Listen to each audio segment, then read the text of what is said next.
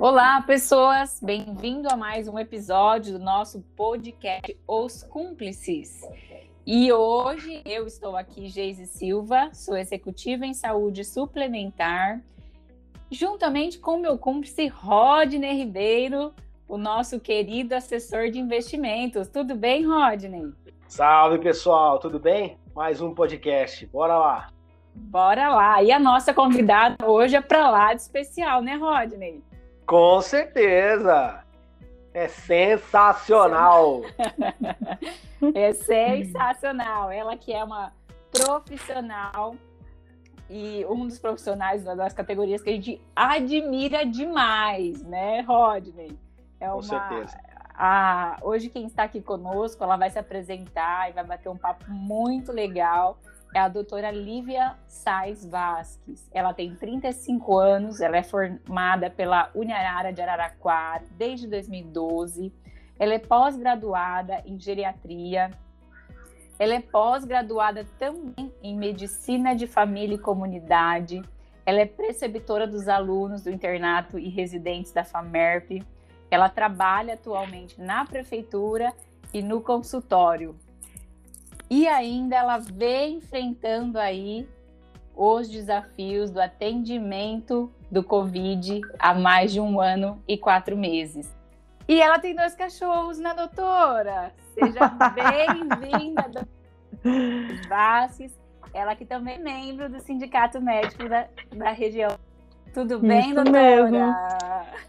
Tudo bem, Geise, e você?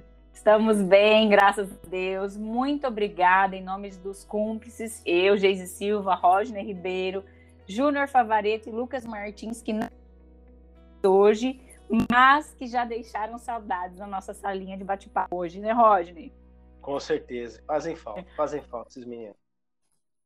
Doutora, conta pra gente um pouquinho sobre a sua, a sua trajetória, né, na, na da profissão aí, da, da como na, na geriatria, né? Esse, esse hum. carinho, esse cuidado pela profissão, o porquê da profissão, para a gente entender um pouquinho além, porque nós sempre falamos o seguinte, né?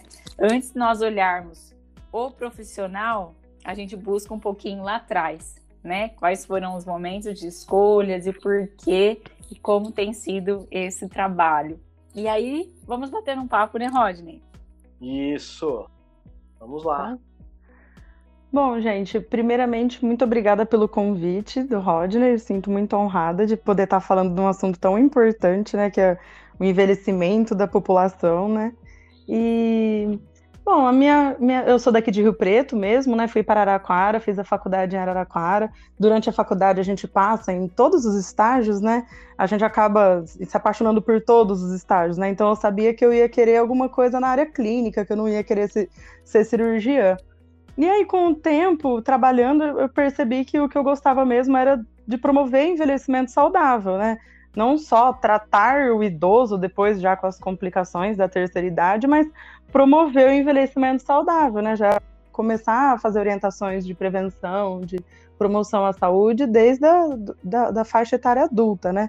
E aí, por isso também que eu fiz a pós-graduação em saúde da família e comunidade, porque para a gente poder trabalhar a pessoa, o envelhecimento da pessoa, a gente tem que entender o domicílio, a gente tem que entender o, o comportamento dela dentro da, do bairro que ela mora, a gente precisa saber os gostos dela, o que, que ela faz, para a gente poder é, passar, assim, alternativas né? aos cachorros, gente, você falou.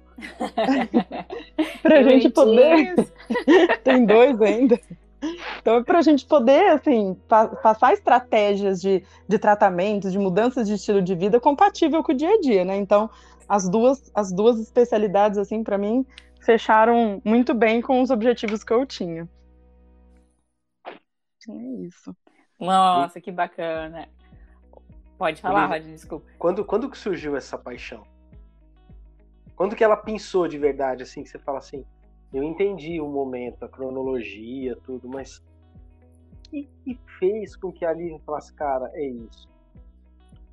Ó, oh, Rodney, eu tenho. Virada de é... chave. Na verdade, assim, eu tenho dois avós com mais de 90 anos e eles são assim minha paixão, eles que me criaram, então é, eles me provavelmente eles que me estimularam isso assim no subconsciente, né? Mas foi na rotina do dia a dia, vendo a quantidade de pacientes que eu tinha com muita medicação, com muito problema no envelhecimento e, e podendo observar que eram coisas de mudanças às vezes simples do dia a dia que a gente poderia fazer em fazer essas intervenções às vezes simples que modifica níveis assim de mortalidade, de qualidade de vida, de, de tempo de vida com autonomia, né, com independentes, né, porque às vezes assim, o que, que adianta você chegar aos 90 anos, mas passar um terço da vida acamado por uma complicação de alguma doença que você teve que, que era prevenível. Então, assim, antigamente a mortalidade é, é muito alta, era de doenças infecto-contagiosas, eram doenças virais, eram doenças bacterianas, diarreia. Então, morri, antigamente no Brasil morria-se disso. Hoje em dia, com a mudança do estilo de vida, morre-se mais de doenças crônicas, que são AVC, que são infarto, são complicações de doenças que são preveníveis: hipertensão, diabetes, colesterol alto, falta de atividade física, tabagismo. É, então, são às vezes intervenções simples que a gente pode modificar, às vezes um terço da vida da pessoa. Então, o, o, o, o meu, a mudança mesmo, assim, o, a, o start, né, que mudou minha vida, assim, foi tra ter trabalhado e ter visto a quantidade de gente envelhecendo sem ter preparado para a velhice, principalmente falando da parte financeira, né? Que legal. E, e nossa, tem, tem tanta coisa que a gente pode explorar nisso, né? Tanta, tanta coisa, cara. Puxa, eu tô aqui viajando. Aí que você começa a entender um ditado, né? O homem, como é que é? O homem cresce, ganha dinheiro, vive uma vida ganhando dinheiro para depois gastar o dinheiro que conquistou na vida para poder manter a saúde, né? Não isso. é esse o ditado, mas é nesse sentido. É, é nesse sentido. É... Mas isso não aconteceu no Brasil. Isso aconteceu nos países europeus. Eles enriqueceram e, e envelheceram. O Brasil não enriqueceu antes de envelhecer.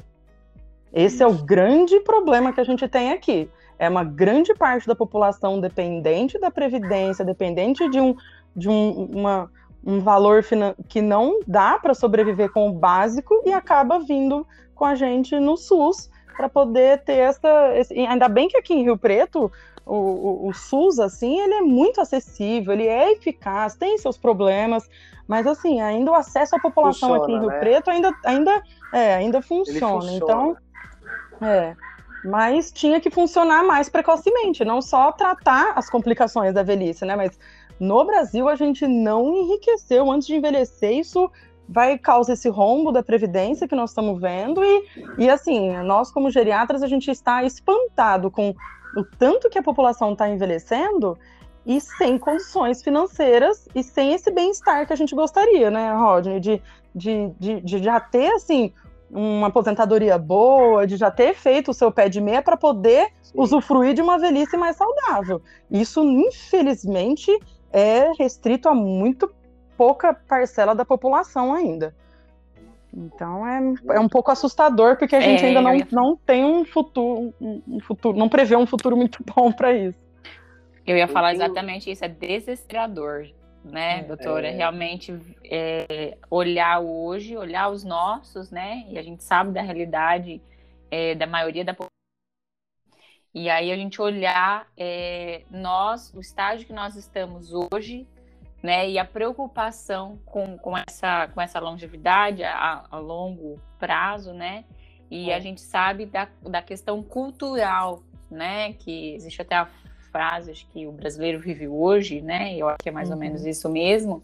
E, e isso vem mudando já, eu percebo uma parcela pequena, mas já existe uma mudança cultural de uma boa parcela da população, mas ainda tem muita gente precisando se conscientizar, né, da própria vida, né? Eu falo do Ó, só animadas ainda.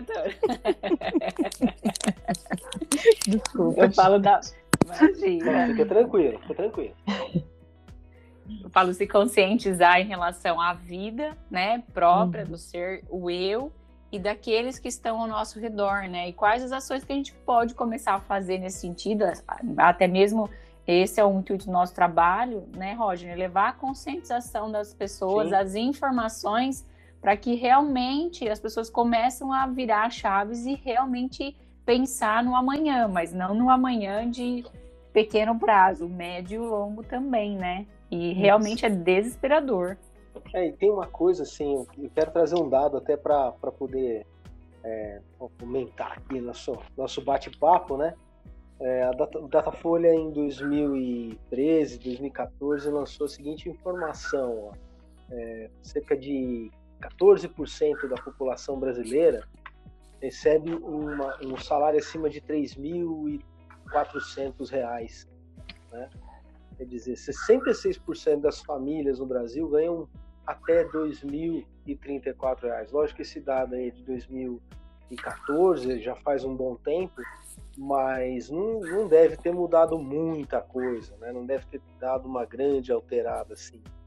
Uhum. É, aí, então, quer dizer, nós temos uma concentração de renda de em torno de 15%, ganhando acima de, vamos colocar hoje, em números de hoje, vai, 4 mil reais, 5 mil uhum. reais. E você tem o restante, 85% da população, passando essa dificuldade. E aí a pergunta é, tanto para aquele que está no topo da cadeia alimentar, como aquele que está na tentativa da sobrevivência básica, né? Uhum. Isso, é, o que pode ser feito no dia a dia? Coisa assim, porque você está trazendo uma informação que às vezes a gente não se atenta, são mudanças de pequenos hábitos e não mudanças de grandes hábitos. Sim. Não é isso? Ou eu estou errado? É isso mesmo. É, por exemplo, educação financeira. Isso não é uma coisa que a gente tem em escola atualmente. Isso já poderia é, é, fazer com que as crianças já desenvolvam é, mentalidade para fazer essa, é, esse envelhecimento saudável. É, outro exemplo, é, em escolas, por exemplo, a gente não tem aqui no Brasil, por exemplo, ensinar suporte básico de vida se uma pessoa desmaiar na sua frente, o que você faz? Para que número você liga? Então, assim, são às vezes coisas simples que desde a escola, do ensino fundamental, isso já poderia estar sendo trabalhado e não são trabalhados. É, estímulo à educação física. A gente tem é, na, na, na educação física, por exemplo, você faz algumas aulas de educação física, mas chega depois uma certa é, no colegial, né, ensino, ensino médio, né, que ele que fala hoje, Sim. no ensino médio que você já não é mais obrigatório fazer esse tipo de, de, de atividade. Isso é importantíssimo para você que vai enfrentar um vestibular, é, que ainda vai passar por uma faculdade. Estímulo, por exemplo, à atividade física no ensino superior. Normalmente, nos Estados Unidos, por exemplo, nos países europeus, né, América do Norte, países europeus, você tem bolsa de estudo, você é estimulado a fazer atividade física para conseguir bolsa de estudo nas principais universidades do país. Então, tu, lá, é, fora daqui, isso é muito mais estimulado. E, e tudo isso que eu estou falando são formas da gente ter um envelhecimento saudável. Então você está preocupado com exercício físico, com a parte é, saúde física, psicológica, mental, é, e, a, e, essa parte financeira também, que você, a, a gente é, é, meio direcionado a se aposentar pelo governo, pelo INSS. A gente não, não, não, sabe se preparar para ter outro, fazer outros tipos de investimentos para a gente poder quando chegar na velhice, poder pagar, por exemplo, um plano de saúde. O plano de saúde aumenta muito o valor quando você entra na velhice. É a hora normalmente que você mais vai precisar e é a hora que você não tem condições de pagar mais. Você paga a vida inteira, o plano de saúde usa pouco e na hora que você vai começar a usar, ele fica tão caro que essa população que tem esse, esse valor, né, que você falou, que, que tem é, vive com muito pouco dinheiro, vai ter que fazer escolhas, ou pago meu aluguel, ou pago com, o convênio. É, então, Eu trago arroz e feijão para casa, né? É, então, ainda, ainda mais hoje em dia, né? Que tá tendo. A, é, muita gente perdeu emprego nessa pandemia, e aí a gente viu famílias sendo reconstruídas, então filhos voltando para a casa dos pais ou nem saindo da casa dos pais, e esses pais idosos ainda tendo que trabalhar porque depois eles aposentam com a aposentadoria do governo, mas isso não é o suficiente para manter a casa, então eles acabam continuam trabalhando e não tem esse tempo para poder fazer essa, esse tratamento que a gente propõe, né, de vamos parar de fumar, vamos iniciar a atividade física, vamos fazer uma psicoterapia, vamos fazer uma fisioterapia, vamos passar numa nutricionista, né?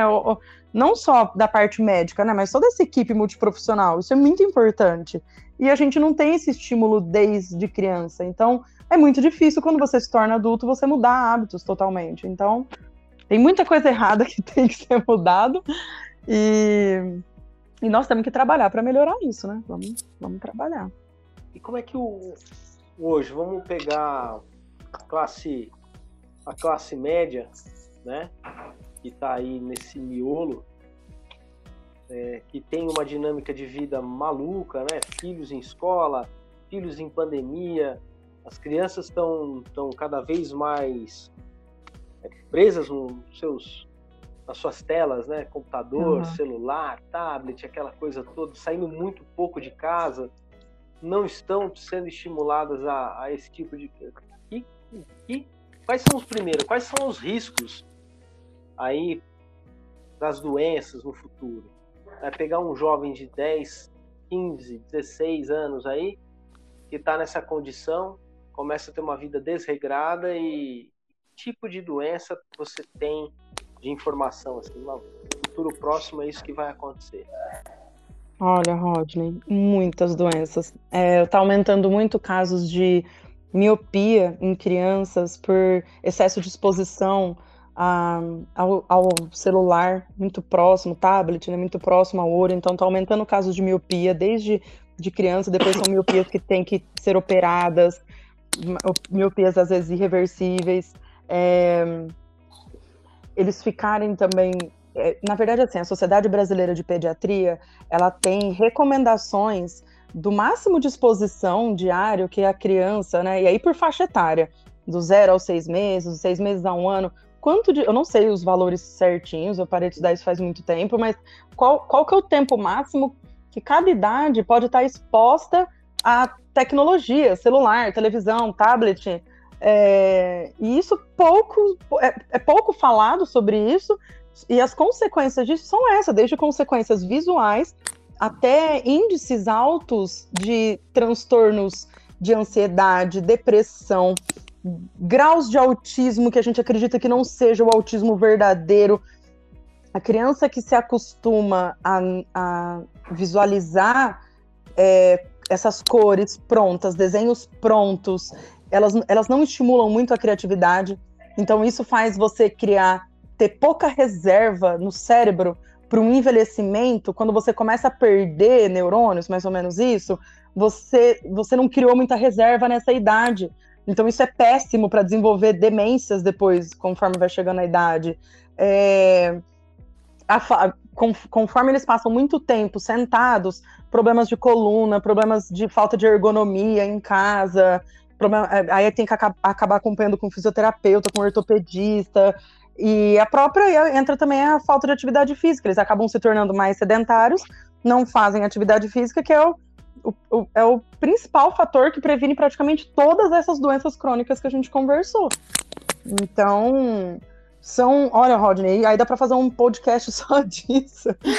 só do, dos problemas de desenvolvimento que nós vamos ter, os problemas na velhice, na fase adulta, do, do, não é, não é a geração inteira, né? Mas de uma grande parte dessa geração que pode ir dos 5 aos 18 anos, né? Então a gente ainda vai ver essas consequências também. Misericórdia, hein? É, misericórdia. E o que, o que, qual é a recomendação? Você com essa bagagem que tem, jovem, você é muito jovem, com a bagagem que você está tendo, né? Com essa vivência toda, vendo tudo esse esse momento maluco que nós estamos vivendo, né? O que hum. você diria para um, uma mãe, para um pai, é, em termos de abordagem prática e objetiva? Olha, Rodney, é... eu acho que os pais eles têm que olhar os pais dele, como que eles viveram, como que viveram seus pais, como que você gostaria que fosse, se eles começarem a olhar para si próprios, porque normalmente é o exemplo vem dos pais. Então você vê os pais, é mais fácil você dar o celular para a criança ficar calma, é mais difícil você educar, é mais difícil você não tenho filhos ainda, pretendo ter, mas é, a minha família é muito grande, a gente tem muita criança na família e a gente vê a diferença do desenvolvimento daquelas crianças que têm contato com outras crianças, que, que estão tendo mais atividade sem ser é, midiática, sem ser é, de celular, de televisão. Então, eu acho que o principal é, é o exemplo dos pais. Esse pai faz atividade física, essa mãe faz atividade física. E os pais desses pais, eles como que foi o envelhecimento? Eles trabalharam na roça? Como que foi o envelhecimento deles? Então, eu acho que olhar a geração anterior para propor alguma coisa para a geração futura. Mas eu acho que o principal é o exemplo. Como que você vai falar para o seu filho não usar muito o celular se você também fica no celular muito tempo? Então, e aí é difícil mudar adulto. Aí é complicado você mudar adulto assim já formado com com esses ideais. Então, tudo tem que ser trabalhado, acho que assim, desde a gestação, sabe? Do médico já conversar, ó, o que, que você pensa sobre o aleitamento maternal? O que você pensa sobre introdução de alimento? O que, que a família come? A família é vegetariana? A família não é, é... Quais são os hábitos dessa família? Parar o tabagismo antes da criança nascer, iniciar a atividade física. Então, é tudo uma programação que você tem que fazer, que isso pode ser estimulado não, não só por médicos, né? Mas acho que por mudanças desde a escola, desde esse acesso à saúde, nas, nas UBSs, a gente tem muito grupos, grupos para alimentação em criança, grupos para atividade física em criança, em idoso. Então, procurar também mais esse acesso às alternativas que tem, porque senão a gente vai ter é, é, uma, uma geração, às vezes, que vai piorar esses dados que a gente estava falando, dessas doenças crônicas, da, das altas mortalidades, com, com, do, com doenças preveníveis. Então é, é difícil mudar a rotina. Tem que ser a família inteira, porque não adianta a mãe querer uma coisa e o pai não, não quer. E aí, como, como que aquela criança fica? Então é, é, um conjunto, né? Eu acho, de, de mudanças. Acho que não tem uma, uma resposta simples para isso, não. É um conjunto mesmo, né? É. Mas o que é interessante que você está trazendo, né? Que mais uma vez, até na família, a importância de se trabalhar em equipe, né? A é. importância de se trabalhar em conjunto, tomar decisão junto, estabelecer uma meta padrão junto. É. É, esse acho que é o maior desafio é, de todos, né? Eu acho que esse é o maior desafio de todos, na empresa, fora da empresa, na família, né? E cada um tem o seu objetivo, mas o, o objetivo familiar precisa ser criado um objetivo comum, né? Eu acho que essa é a, é a grande. Eu quero ser médico, o outro quer ser advogado, outro quer ser economista, outro quer ser uh, vendedor de churros na praia. Né? Cada um tem seu objetivo, mas é. e o objetivo da família, né? Qual que é? é? é muito legal isso, muito legal. Geise? Eu estou aqui pensando em mim nos filhos que eu ainda também não tenho, viu, doutora? nos filhos que eu ainda não tenho, já estou é. pensando nas crianças de casa, né, nos é. meus sobrinhos, e o quanto realmente é, a gente precisa melhorar o, o olhar, né, o nosso olhar, e não, não simplesmente aceitar como tudo é, faz parte do, do novo momento, é a nova geração, né, é realmente é, ter o ponto de atenção para negligenciar menos ou compactuar menos com essa cultura que vem vindo de que tudo é normal, né? Sem pensar que uhum. lá na frente consequências virão e as consequências elas geralmente não são nada agradáveis, né? Isso mesmo. Um, muito, eu tô aqui, você está falando, gente, eu estou aqui matutando, né? A, a doutora trouxe essa questão é, do todo, né, desse conjunto. O quanto é importante, muitas vezes, você criar regras, e a gente pode trazer isso na questão da pandemia, que todo mundo está em home office, é home office daqui, home office dali, e o quanto é importante você criar regras para você no seu desenvolvimento do trabalho, né, com horários definidos e, e com ambiência. Né? Então, é, às vezes eu tenho que usar a mesa da sala, que é a mesma mesa que a gente faz a refeição, né? Ok, então, mas eu tenho que entender que das oito e meia da manhã ao meio-dia, aquela mesa agora é um horário de trabalho. Quando bate meio-dia, eu tenho que fazer um esforço de recolher todo o material, tirar aquela caracterização do ambiente, como se fosse uma, uma peça de teatro, né? Que uhum. a cada cenário muda, é, a cada tema do, da peça vai mudando o cenário. Eu tenho que fazer esse esforço também, né? Jacob Levi Moreno ele fala muito disso. Você tem que criar, é, definir muito bem os papéis e os cenários desses papéis para que a vida se torne mais saudável, né? E a, pandemia trouxe essa, de uma certa forma, essa oportunidade de trazer a família para dentro, se juntar, se unir, mas o que eu percebo, as pessoas elas não estão conseguindo ter essa essa essa visão, né? Esse entendimento, acha que é tudo junto e misturado. E não pode, né? Tem que tem que criar ambiência, tem que criar horário, regramento. É, e isso já faz toda a diferença, né, doutora? Uhum. É isso mesmo.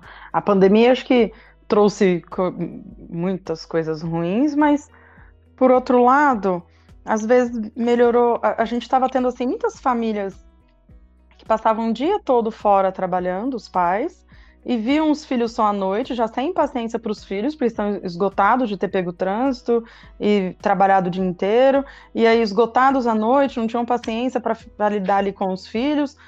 Não sei, é, eu não fiz home office, não sei é, falar assim como que seria na minha rotina, mas o que eu vi de vários colegas é que é, eles tiveram mais essa é, é, é mais presença da Sim. família no dia a dia. E a, inclusive ontem à noite minha colega estava falando, aumentou muito a produtividade da empresa que ela trabalha desde que todos os funcionários foram para fazer home office. Então ela acredita que a empresa dela em Campinas nem volta a trabalhar presencialmente como era antes. Eles vão provavelmente ficar em home office. Então, assim, e ela adorou, porque ela tem uma filha pequena, tá grávida, e ela tá amando poder, tá se alimentando melhor dentro da casa dela. Ela acaba a rotina dela do trabalho, é isso que você falou, mudou o ambiente. Muito difícil isso de fazer uma mudança de ambiente assim, mas é, as pessoas que conseguiram fazer isso acabaram tendo rotinas mais saudáveis, porque você não tem uma hora de trânsito para pegar para ir para sua casa, você dali já, já tá com o seu filho na mão, próximo a você, o seu marido, mulher, esposa, né, próximo a você, e, e às vezes o contato de outro familiar também dentro da casa, pessoas que, que ficavam muito distantes e que acabou, acho que. É, é, assim, não separando, mas afastando, né, a, a, as famílias, estavam muito afastadas por causa dessa rotina muito intensa que estava. Então, às vezes, esse foi um lado bom da pandemia, talvez, da gente ter conseguido que muitas famílias estejam mais próximas hoje em dia. Eu acho que as então... famílias tiveram a oportunidade disso. Não Isso. sei se elas tiveram a, a, a visão ou a paciência ah. em si de construir isso. Sim. Porque sim. não é fácil. Existe um desgaste natural.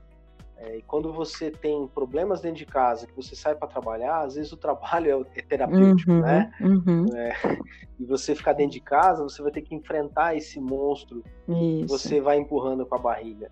Tanto é que um, um, dos dados que nós trouxemos em um dos podcasts foi o aumento de divórcios, infelizmente o aumento de divórcios uhum. no ano passado, né? Uma crescente uhum. aí. Porque as pessoas, infelizmente, não estão sabendo conversar entre si. Porque uhum. existe essa, essa mistura toda. Quando eu falo de, de pegar e fazer a, essa, esse, essa separação não é, do ambiente, não é, é necessariamente construir um quarto novo, não, não é isso. Mas é ter o raciocínio seguinte: eu preciso entender que agora eu vou arrumar a mesa, um simples arrumar a mesa para trabalhar, para que todo mundo entenda que agora é horário de trabalho deu uhum. horário de trabalho, eu vou arrumar a mesa para almoçar e aquele ambiente agora é para almoçar. É como se eu descaracterizasse aquela situação. E esse ciclo ele, ele começa a ser exercitado de uma forma E as pessoas começam a compreender. Fala, puxa, verdade, agora eu tenho hora para as coisas. Uhum. Inclusive hora para trabalhar, inclusive hora para estudar, inclusive hora para a família, inclusive hora para brincar, para jogar, enfim. É, e é essa visão que, que eu percebo que quem conseguiu entender esse mecanismo está conseguindo superar melhor. Quem não conseguiu entender e tem a dificuldade desta organização é tá tendo a dificuldade e tá tendo rompimentos. E aí vem a questão da organização. É uma pergunta que eu quero te fazer. Como organizar minha vida hoje? Hoje, que dica você daria? Eu chego no consultório, eu, um cara chofem, não entendi a risada, Geise.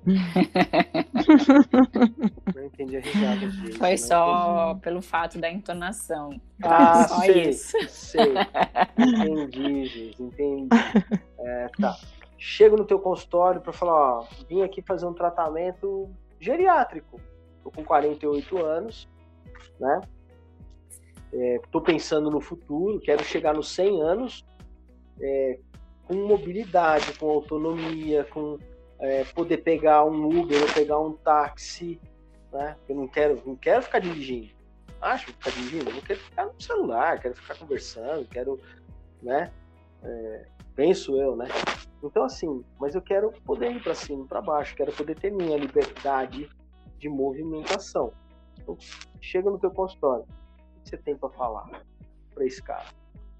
Ó, oh, Rodney, primeiro que é um, o sonho do geriatra é ter jovens no consultório para promover envelhecimento saudável. Uau, Normalmente o que isso, chega. Não, repete isso, isso é sensacional. É, então, é. O, o que é, é muito triste para nós é que o que chega para nós no consultório é o quê?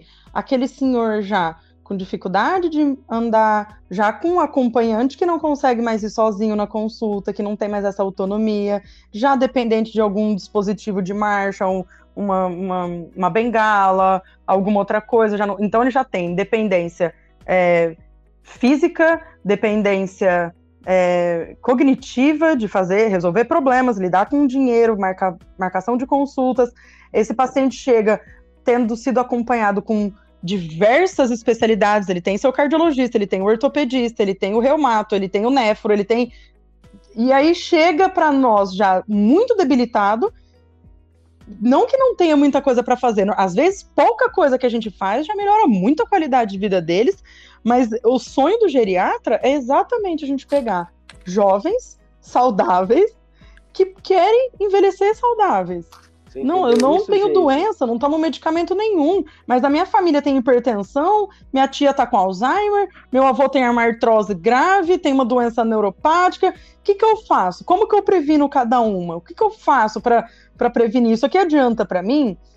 Esse remédio adianta? Essa alimentação vai ser boa? Essa daqui não vai? Então não tem uma, uma, uma resposta também para isso. É muito individual. Qual que é a sua genética? Qual que é a sua carga hereditária? É, qual, o que você gosta? Não adianta eu falar, você tem que fazer Tai Chi Chuan. Mas eu odeio fazer Tai Chi Chuan. Ninguém é obrigado. Então vamos pensar em alternativas, tá entendendo? Não, tem que fazer, né? Ah, para osteoporose. Você tem que fazer exercício resistido, que é exercício de academia. Você acha que idoso gosta de fazer exercício de academia? Eles têm trauma de exercício de academia. Tem que fazer o funcional com o professor Leandro de la Moura. poder... Pelo amor de poder... tem que. Não então, tem assim. noção o que é o Leandro de la Moura. Então, mas é, é. Você tem que propor é, o, o, tra o tratamento. Não é nem um tratamento, né? É propor é, caminhos que que, que a pessoa também vai, vai aceitar, que ela vai gostar, que, que, que financeiramente vai ela vai conseguir, né? faz, vai se identificar.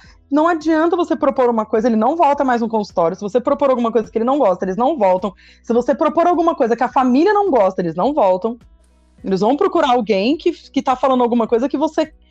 Que, que, que fala o que você quer escutar. Então, é, é, é, na geriatria, a gente ama quando vai, paciente jovem. Ouviu, né? Então, normalmente. Estou ouvindo já. Normalmente vai ó, os idosos com os filhos, né?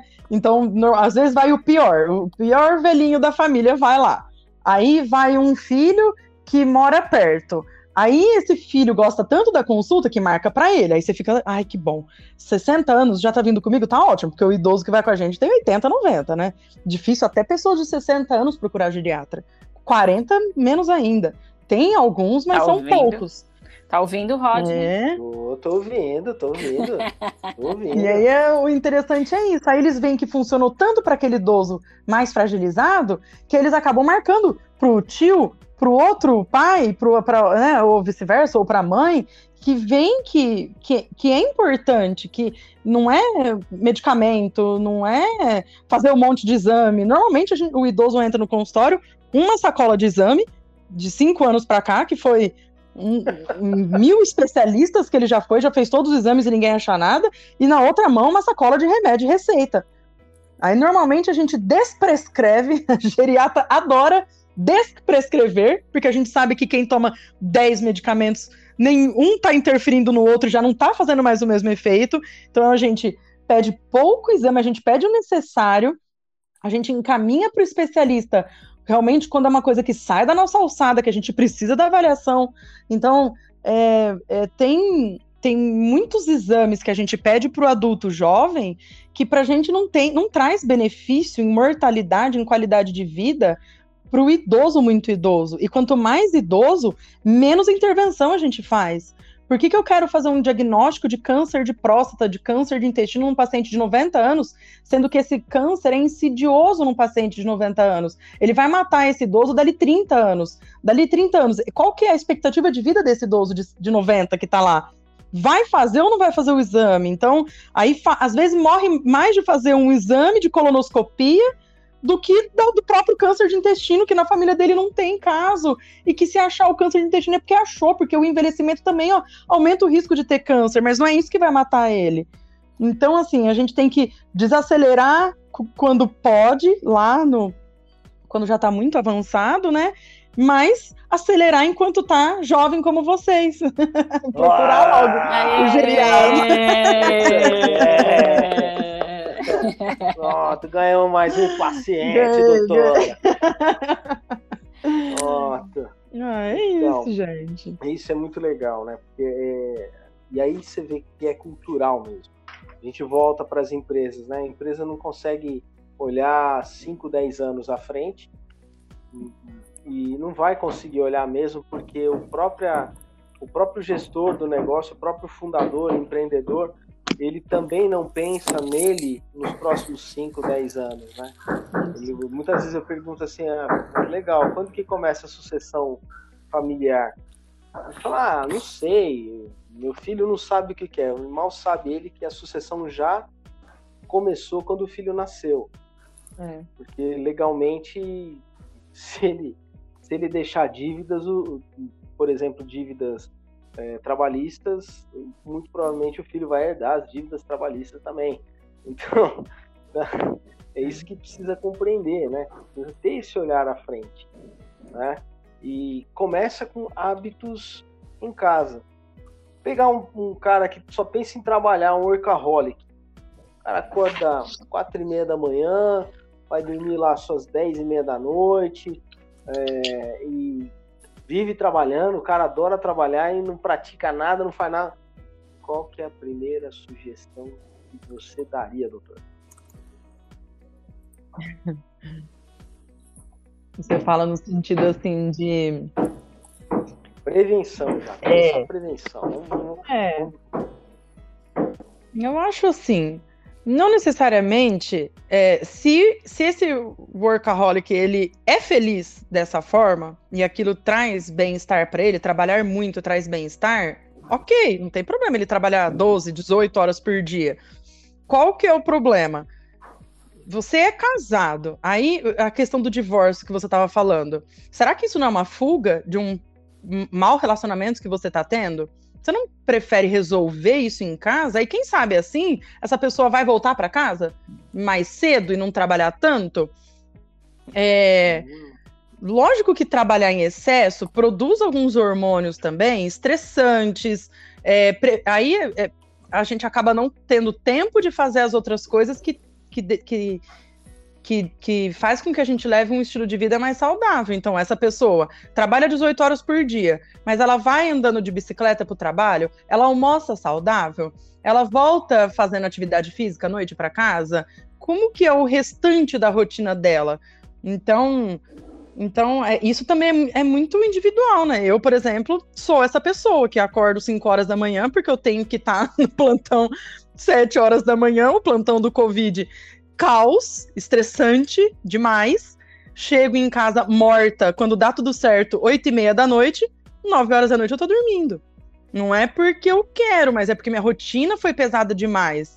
Então, isso vai fazer bem para mim? Não, eu não gosto dessa rotina. Não vejo a hora do Covid acabar e voltar para minha minhas atividades normais, né? E assim, eu particularmente, e acredito que a maioria das pessoas começam a ter dores articulares quando você fica muito tempo sem fazer atividade física, ou quando você trabalha muito tempo, ou muito tempo sentado, ou muito tempo em pé, e, e estressante, você realmente começa a desenvolver doenças é, metabólicas, né? Diabetes, colesterol. Mas aí, mesmo que ele trabalhe muito, se ele leva uma alimentação saudável, se ele faz uma atividade física, não fuma, não bebe em excesso, não significa que, que ele trabalhar muito vai ser um problema.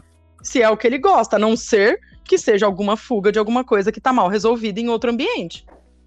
É, a questão né? então, é, é... sedentarismo também, né? Que você está trazendo. Né? Sedentarismo. É, porque é, quanto mais a gente estuda, né, mais vão aparecendo estudos, estudos, estudos, estudos. O que, que a gente vê? O que, que é o item número um, normalmente, para prevenção de doença? Atividade física. Atividade física previne praticamente todas as doenças do envelhecimento. Putz. Então, nosso corpo foi feito para se mexer. Nosso corpo não foi feito para ficar parado. Tá e gente? a gente adoece. É, a gente adoece se desde os neandertais, desde de sempre. A gente sempre teve muito é, é, trabalho físico. Então, e agora com essa com, com, tecnologia, com a rotina, né, com esse século, a gente fica muito tempo sentado, muito tempo estressado. Isso nós também vamos, vamos ver quais são as consequências disso, mas provavelmente é excesso de doença crônica. Mortalidade, a gente poderia ter expectativa de vida mais longa e de maior qualidade.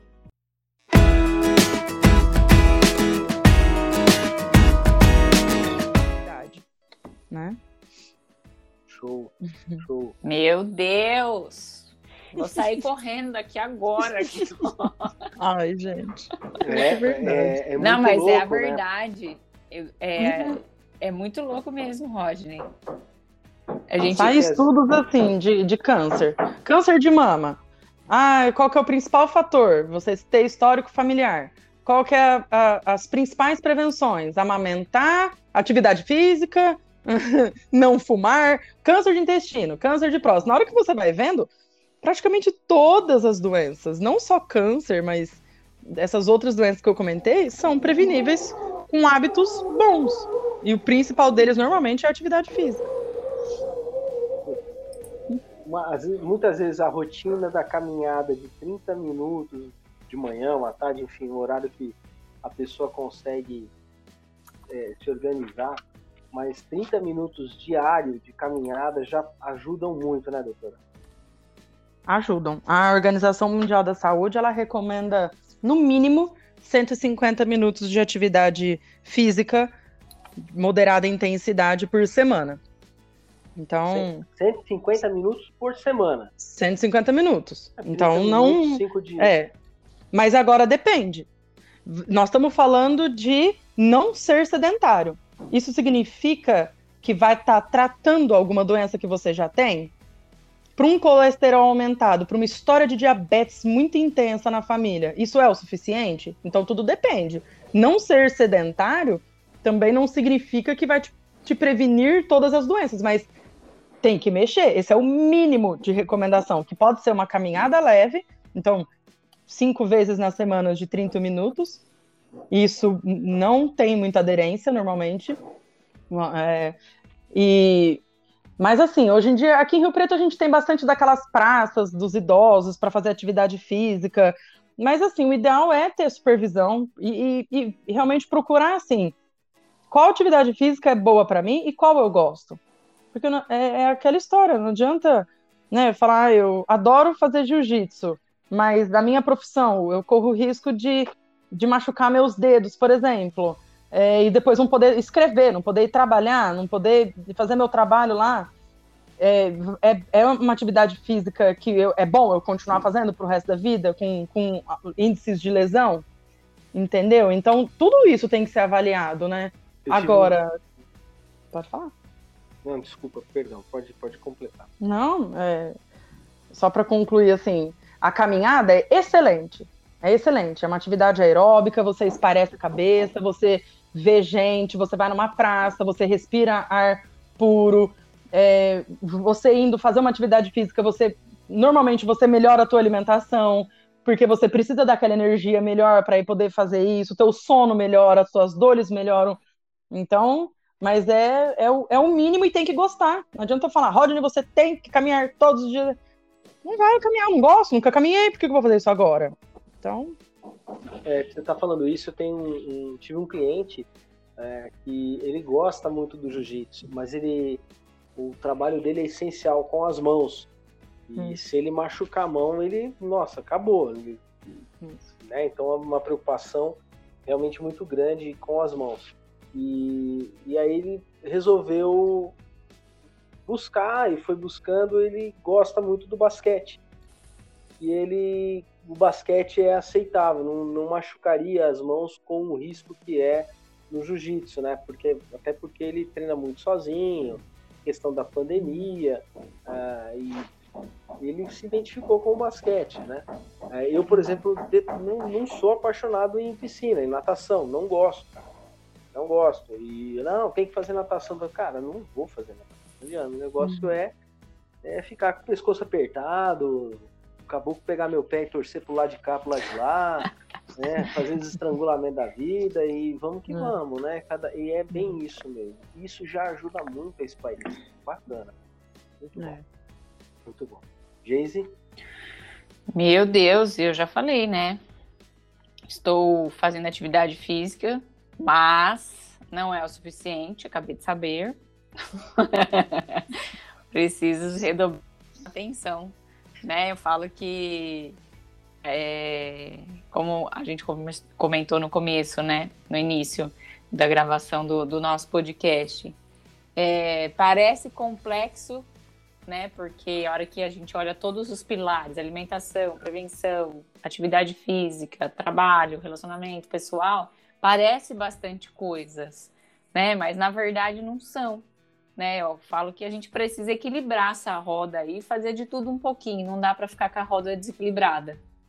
Né? Uhum. Então precisa ter esse, esses pontos de, de tensão aí.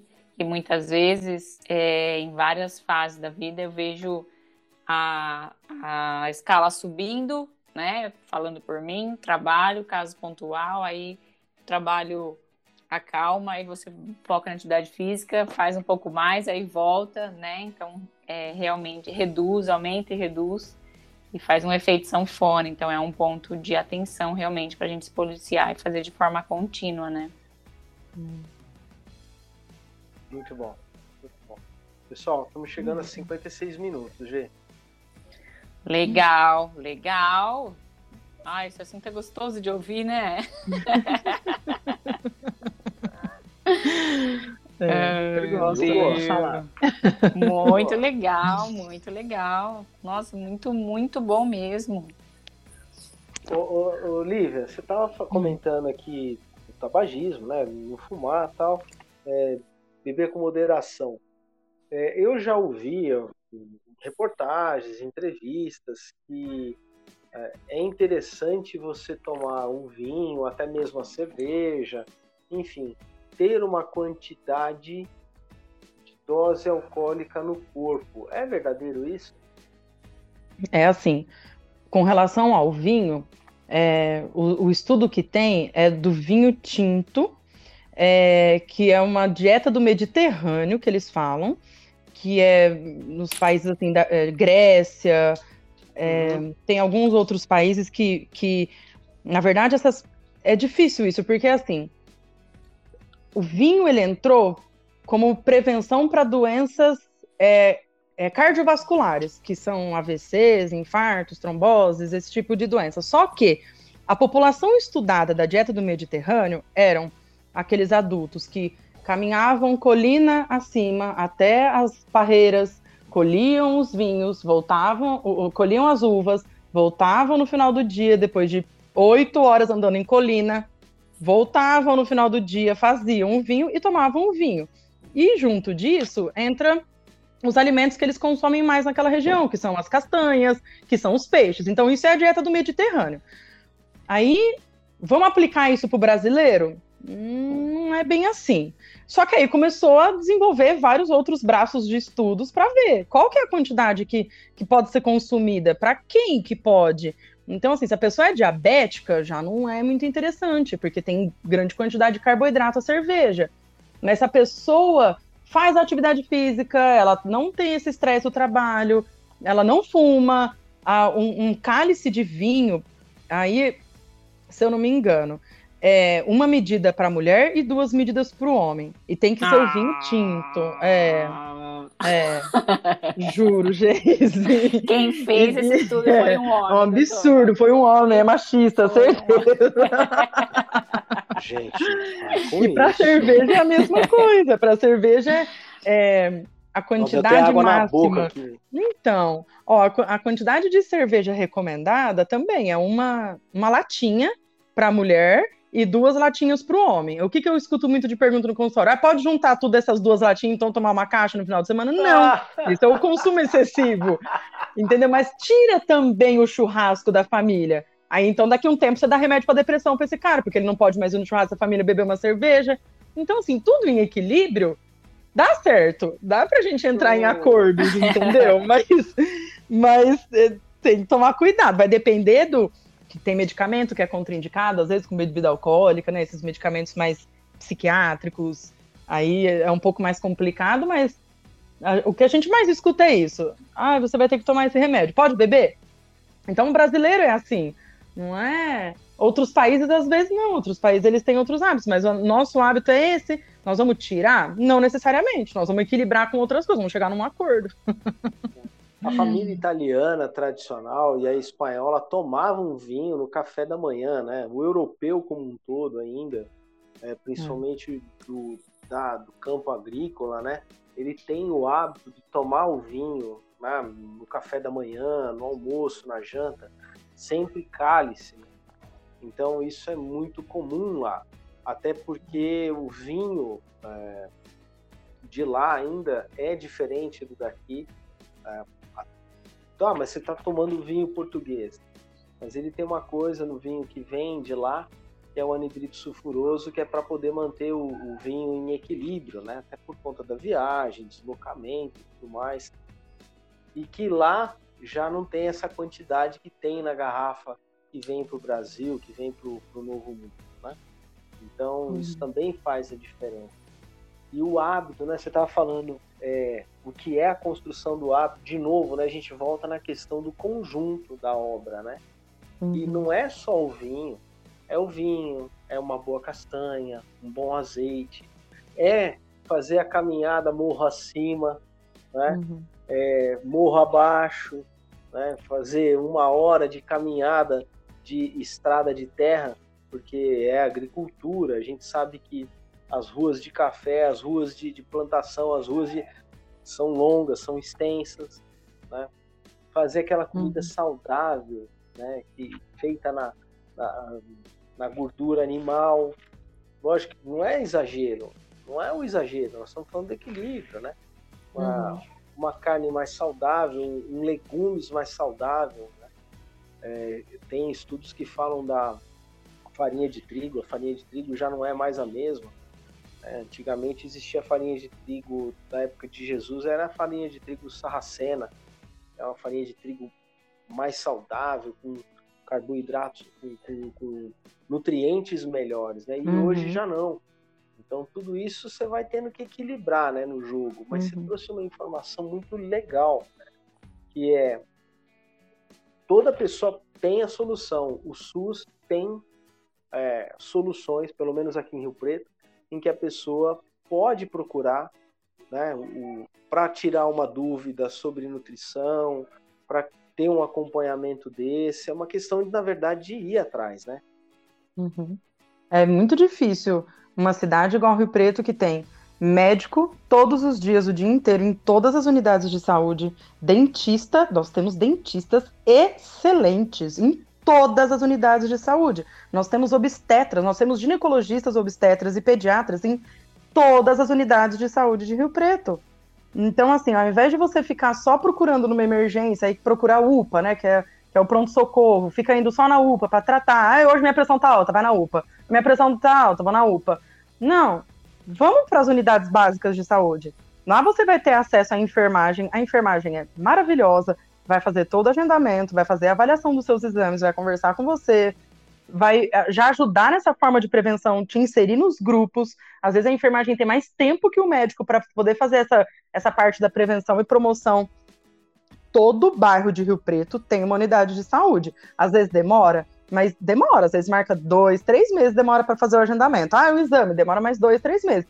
Mas assim, é muito difícil uma cidade onde a gente tem um laboratório municipal que faz praticamente todos os exames que, que convênio e particular faz nós temos tomografia, endoscopia, colonoscopia, dois hospitais de referência gigantescos, que é Santa Casa, Hospital de Base, um hospital estadual, que é o AMI.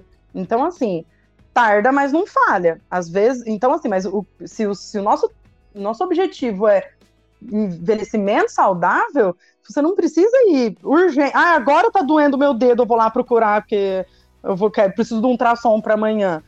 Não, vamos já desde sempre, estimular desde criança. Né? Estimular a amamentação desde a gravidez. Né? É, é, lá a gente tem assim metas para bater. Então, é, é, tem uma gestante, ela tem o um mínimo de consulta que ela tem que ir por mês lá na UBS para ser uma gestação saudável, recomendado pelo Ministério da Saúde. Toda gestante passa com dentista. Gente, isso às vezes nem em convênio você consegue. Você não consegue fazer um parto natural, um parto humanizado, às vezes no convênio. Às vezes é, o SUS, às vezes está. Gente, é verdade, o SUS às vezes é melhor nessas partes do que muito convênio, do que muito tratamento particular. Eles são muito mais bem acompanhados. É a enfermeira que mede a pressão o tempo todo, é o técnico de enfermagem que está olhando a carteirinha de vacina e dando bronca que a vacina da hepatite da criança está atrasada, é o agente de saúde que vai lá no domicílio e, e, e vê que tem foco de dengue. É, é bonito, sabe? Isso é a medicina de família e comunidade que a gente fala. É, é um ajudando o outro ali no tratamento no tratamento, na prevenção, na promoção. Nós temos educador físico, nós temos nutricionista, nós temos fisioterapeuta, nós temos assistente social. As nossas equipes de apoio de saúde da família são importantíssimas para a gente fazer essa manutenção do, do, da saúde dos pacientes.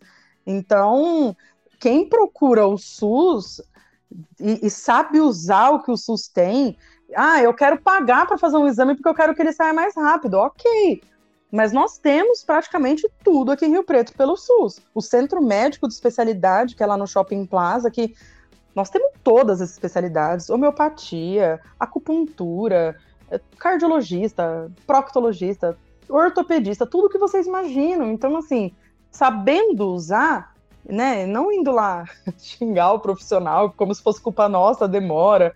Às vezes é, eles não entendem às vezes como que é o acesso, né, a cada a cada ambiente desse da saúde, mas sabendo usar, sabendo conversar, você estando ali com frequência, lógico que a gente precisa ampliar o horário de funcionamento das UBS, o pessoal que trabalha até as 18 horas, tem poucas unidades de saúde em Rio Preto que ficam até as 20, 22 horas. Então, assim, isso a gente vai adaptando devagar, SUS não é perfeito, mas tem que, tem que usar, a gente tem que saber usar esses dispositivos, a gente paga para isso, a gente paga imposto para o SUS estar lá. Então a gente tem que saber usar, né? Então, muito Vamos bom. procurar as unidades de saúde. Muito bom. E, Geise? É, exatamente, procurar as unidades de saúde, né? Como disse a doutora. É, é, estimular mais né, a prevenção e a promoção à saúde, porque o envelhecimento, na verdade, né, doutora, é algo que, que ninguém pode evitar, né, ou fugir, mas acho que todas as pessoas devem abraçar esse processo, procurar equilibrar os pensamentos e emoções e certificar que esse momento ele é natural, né? Mas para chegar lá de uma forma mais saudável possível, a mudança precisa acontecer hoje, né? A partir de agora, Isso. mudanças de pequenos hábitos estimular a utilização na prevenção, da promoção, buscar todos os canais, né? Onde uhum. eu posso ir, o que eu posso fazer, entender o estado de saúde de cada um, né? Até olhar aí para o grupo familiar também, todo o histórico, como a doutora trouxe para a gente, e procurar equilibrar com, as, com, a, com, a, com a atividade física, com a alimentação, com os relacionamentos, ser mais ativo, né? Trabalhar o uhum. cérebro também para encontrar outros caminhos, né? E não se fechar dentro de uma caixinha e entender que eu nasci assim, eu cresci assim, vou morrer assim, não tem nada para ser feito, né? Então, realmente, uhum. as pessoas precisam trabalhar todos esses pontos e isso reduz o estresse também no dia a dia, né? E ajuda todos nós aí a usar o tempo de forma mais produtiva, né, doutora? Uhum. Eu acho assim, ninguém quer morrer cedo. Então, Sim. se você morrer jovem, se você pensa que vai morrer jovem, então você não precisa se preocupar com a velhice. Mas eu não conheci ninguém até hoje que Ninguém se preocupa com a velhice, mas também ninguém quer morrer jovem. Isso não faz sentido. conta não fecha, entendeu? Eu gosto daqueles então... que batem no peito e falam assim, não tem medo da morte não, mas na hora que ela chega, o caboclo dá um pulo pra trás. Né? Exatamente. Ah, ah, legal. muito legal, muito legal. Muito bom, muito bom. Muito é, legal bom. mesmo.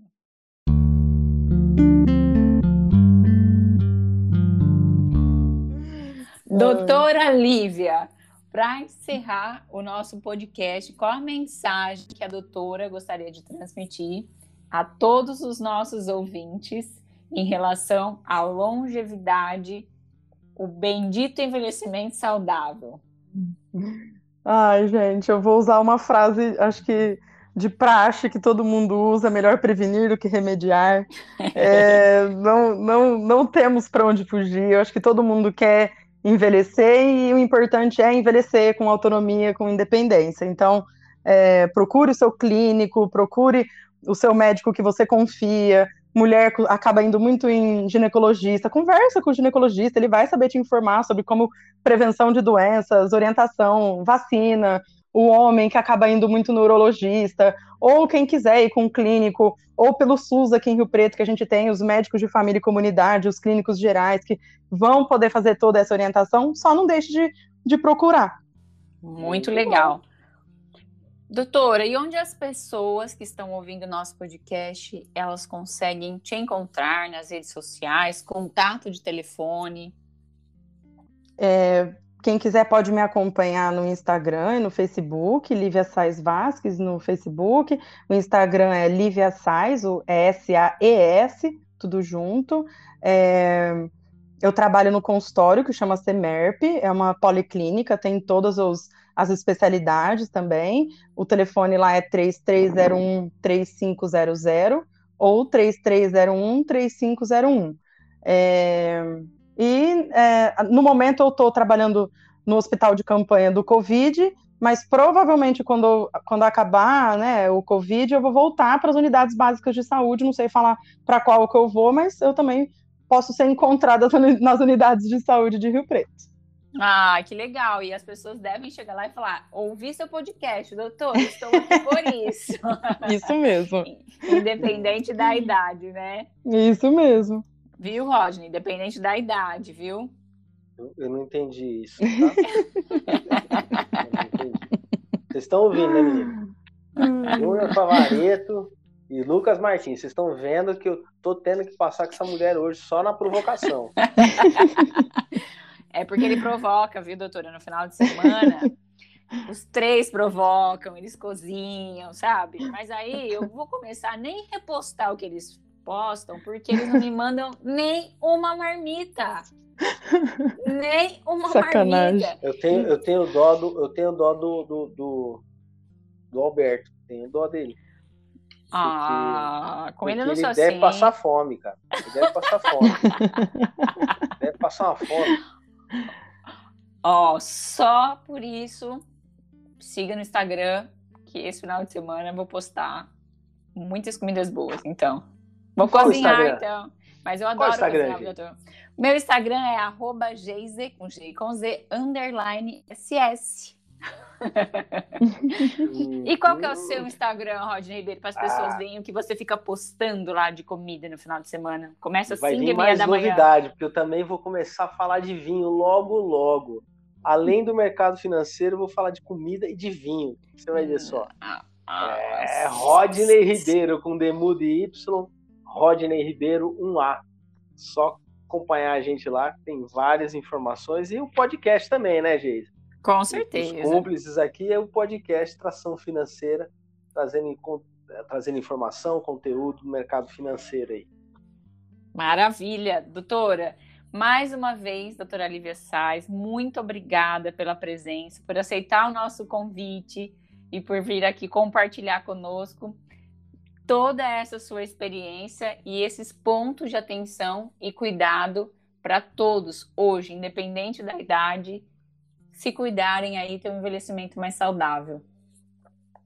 Obrigada a vocês pelo convite e aguardo novos convites para outros temas. Oh, Com certeza!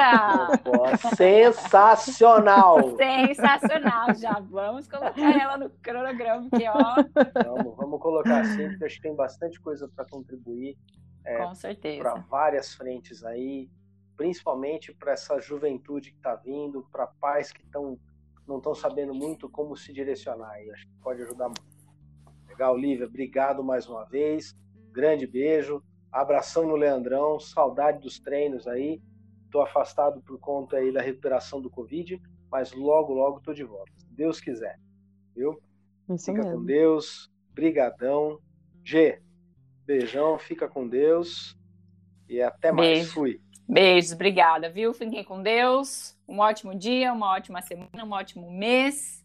Obrigada e até a próxima. Até. Tchau, gente. Tchau, tchau, tchau. beijo. Beijo. Tchau, tchau.